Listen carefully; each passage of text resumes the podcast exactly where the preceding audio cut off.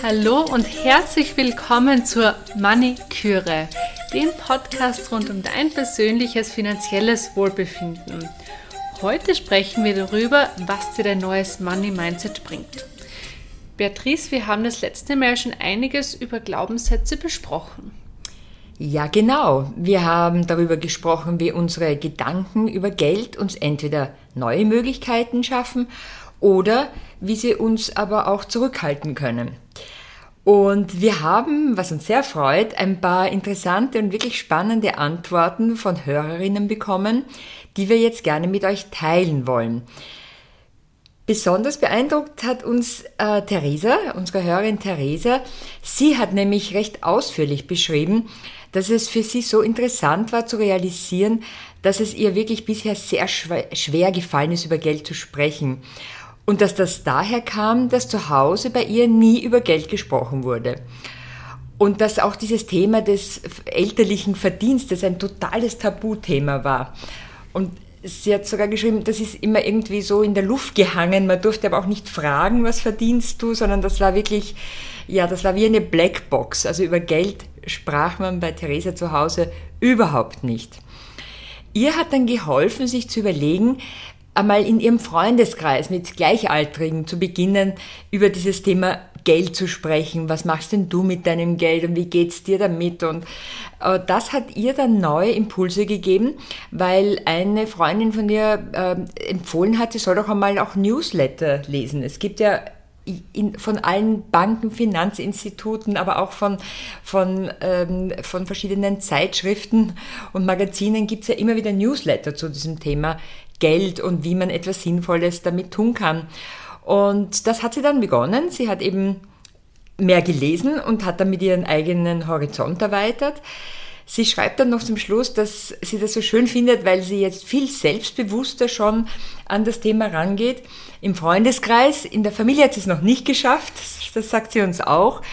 Aber das zeigt ja auch wieder, dass diese Veränderung der eigenen Einstellung zu Geld schon lang dauert. Und wenn sie jetzt vielleicht sogar versucht, das in ihrer Familie zu ändern, ist das natürlich ein langer Prozess und man muss auch sagen, es wird nicht in jeder Situation gelingen. Aber ihr hat es geholfen, sich mehr damit zu beschäftigen, mit ihren Freunden darüber zu sprechen. Finde ich einfach toll. Ja, voll das schöne Beispiel. Danke auch noch einmal an Theresa an der Stelle, dass sie uns das so geschildert hat. Ähm, und da sieht man einfach, es braucht Zeit und man muss das oder man sollte das Schritt für Schritt angehen und jeder Schritt ist wichtig. Also für sie war jetzt nicht der erste Schritt, jetzt sofort mit ihrer Family dann jetzt drüber zu sprechen. Davor war das Tabu, sondern mal zu lesen, sich mehr damit zu beschäftigen im Freundeskreis und das kommt dann alles Schritt für Schritt. Also da ist auch wichtig, einfach wirklich Geduld zu haben und dran zu bleiben. Ein weiteres Beispiel habe ich mir gedacht, das passt heute, dass ich das mitnehme, ist nämlich auch, wie mich mein Money Mindset, also die Arbeit am Money Mindset auch schon, wie das mir positive Dinge in mein Leben gebracht hat. Und bei mir ist es zum Beispiel, dass mir das geholfen hat, meinen Wert zu sehen und auch für meinen Wert einzustehen, diese Arbeit am Money Mindset. Bei mir ist es nämlich so, ich habe jährlich in meinem Angestelltenjob Gehaltsverhandlungen und vor dem Jahr 2020, da war ich immer schon Mitte des Jahres relativ nervös, obwohl die Verhandlung erst Ende des Jahres war.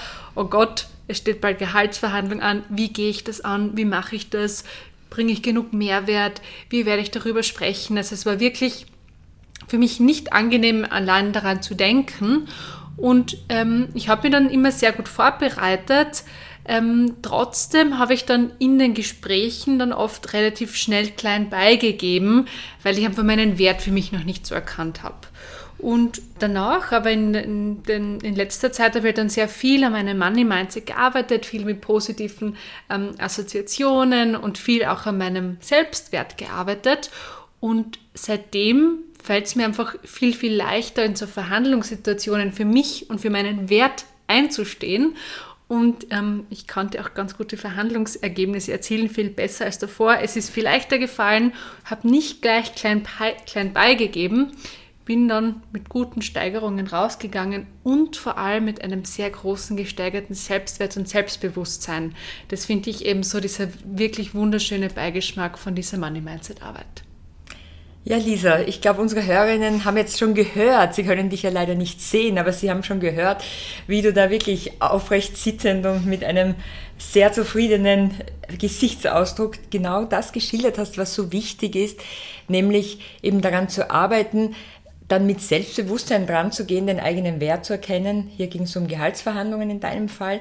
Und bei vielen Frauen geht es natürlich aber auch einfach darum, wirklich das Selbstbewusstsein zu entwickeln, ich kann mich um mein eigenes Geld kümmern und da wird was Gutes dabei rauskommen und ja, finde ich toll. Das ist sehr schön, dass du uns dieses Beispiel jetzt gebracht hast. Ich selbst möchte jetzt noch ein anderes Beispiel bringen, das eher wieder in meine Generation passt. Ich habe ja mit sehr vielen Frauen zu tun, die so zwischen, ich sage mal so 50 und Anfang Mitte 60 in ihrem Leben stehen. Und da kommt es halt sehr oft vor, dass durch diverse Lebenssituationen, Scheidungen, aber auch einfach das, das Ende des Berufslebens und nachdem die Kinder ausgezogen sind, Frauen erkennen, dass sie sich eigentlich immer wirklich viel zu wenig um oder gar nicht um ihre Finanzen gekümmert haben.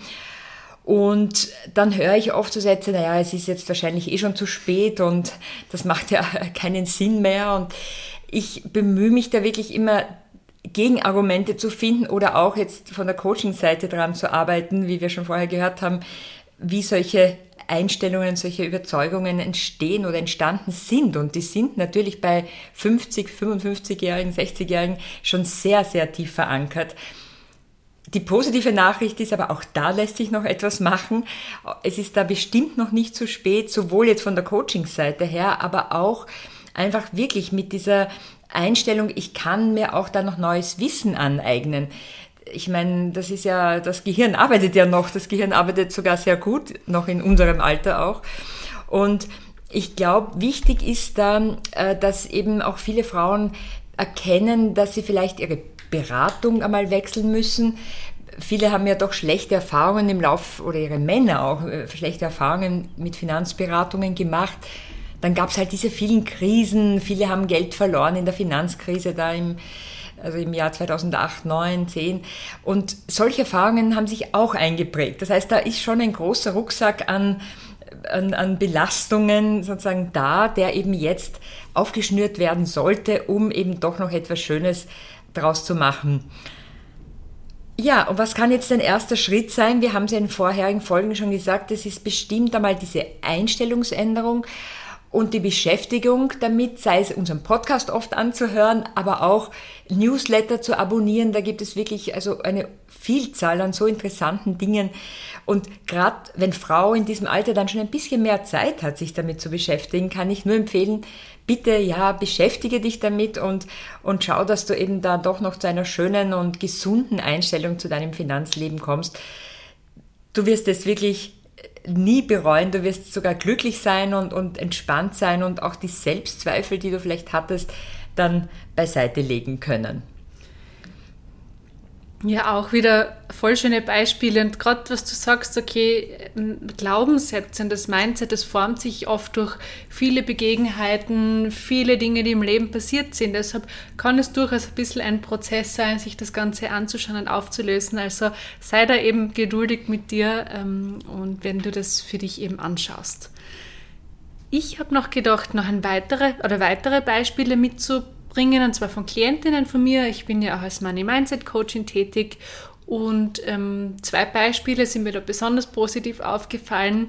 Zum einen eine Klientin von mir, die hat es wirklich geschafft, dass sie sich halt in und während unserer Zusammenarbeit im Laufe von ein paar Monaten sich wirklich von einem toxischen Arbeitsumfeld gelöst hat. Sie hat einen neuen Job angenommen, in dem sie sich super wohl fühlt. Sie hat gut verhandelt, sie verdient gut und sie hat sich auch getraut, nebenbei zu gründen. Und das finde ich besonders schön, besonders schön, weil sie sich das davor gar nicht zugetraut hat. Und eben im Laufe des Coachings habe ich eben gemerkt, wie sie zu strahlen begonnen hat, wie sie mehr ähm, sich und ihr Potenzial erkannt hat und dass sie wirklich mit Geld umgehen kann und das schaffen kann und eben auch gründen kann. Das war wirklich, wirklich schön. Und andere Klientin, die ist ähm, auch selbstständig und für die hat Geld oder spielt Geld eine große Rolle in ihrer Selbstständigkeit und ihnen hat immer ein bisschen so das Gefühl der Sicherheit gefehlt und sie hat gedacht, es kann ihr nur Geld geben, aber selbst wenn sie gut Geld verdient hat, hat sie sich irgendwie nicht sicher gefühlt. Und sie hat dann auch im Laufe des Coachings für sich erkannt, dass es nicht Geld ist, das ihnen die Sicherheit gibt, sondern das Vertrauen in sich selbst und in ihre Fähigkeiten. Und das war auch voll der schöne Wow-Effekt, den ich, den ich da teilen wollte. Ja, wunderbar, Lisa. Danke auch für diese Beispiele. Ich glaube, was wir heute wieder zeigen können, ist auch, dass wir, wie gesagt, wir zwei Frauen aus zwei Generationen dieses eine Ziel haben, euch alle Frauen wirklich zu ermutigen, an eurem an euren Einstellungen zu Geld zu arbeiten, weil es kann so was Tolles rauskommen und es wird euch so helfen. Das ist wirklich, denke ich, das, was wir damit bezwecken wollen. Ja, also diese Beispiele zeigen zusammengefasst tatsächlich, dass ja dieses Mindset, diese Einstellung, in dem Fall zu Geld, zu, zum Finanzleben, die Grundlage für ganz vieles andere in unserem Leben auch ist, egal wie alt du bist. Denn das finanzielle Wohlbefinden wirkt sich letztendlich auf jeden Lebensbereich aus. Und wir haben da auch uns einige OECD-Studien durchgelesen und die bestätigen das, egal wo du hineinliest, wir werden dir auch heute den Link dazu geben, immer wieder dieses Thema finanzielles Wohlbefinden ist auch von der OECD als absolut wichtiges Ziel definiert worden. Und das, glaube ich, ist ganz wichtig jetzt auch, wenn wir sagen, in Post-Corona-Zeiten, ähm, wo wir versuchen müssen und speziell wir Frauen wieder Anschluss zu finden und da dieses finanzielle Wohlbefinden wirklich wieder ganz in den Vordergrund zu stellen, werden bestimmt auch da diese äh, interessanten Studien einen kleinen Beitrag leisten können. Auf jeden Fall sehr schön. Das war's für heute. Jetzt weißt du schon, was dir ein Money Mindset, ein gesundes Money Mindset bringen kann. In der nächsten Folge schauen wir uns noch an, wie du dein neues gesundes Money Mindset festigen kannst. In der Zwischenzeit abonniere uns überall, wo es Podcasts gibt, folge uns auf Instagram, auf LinkedIn und wir freuen uns natürlich über deine Nachrichten. Bis zum nächsten Mal. Bis zum nächsten Mal.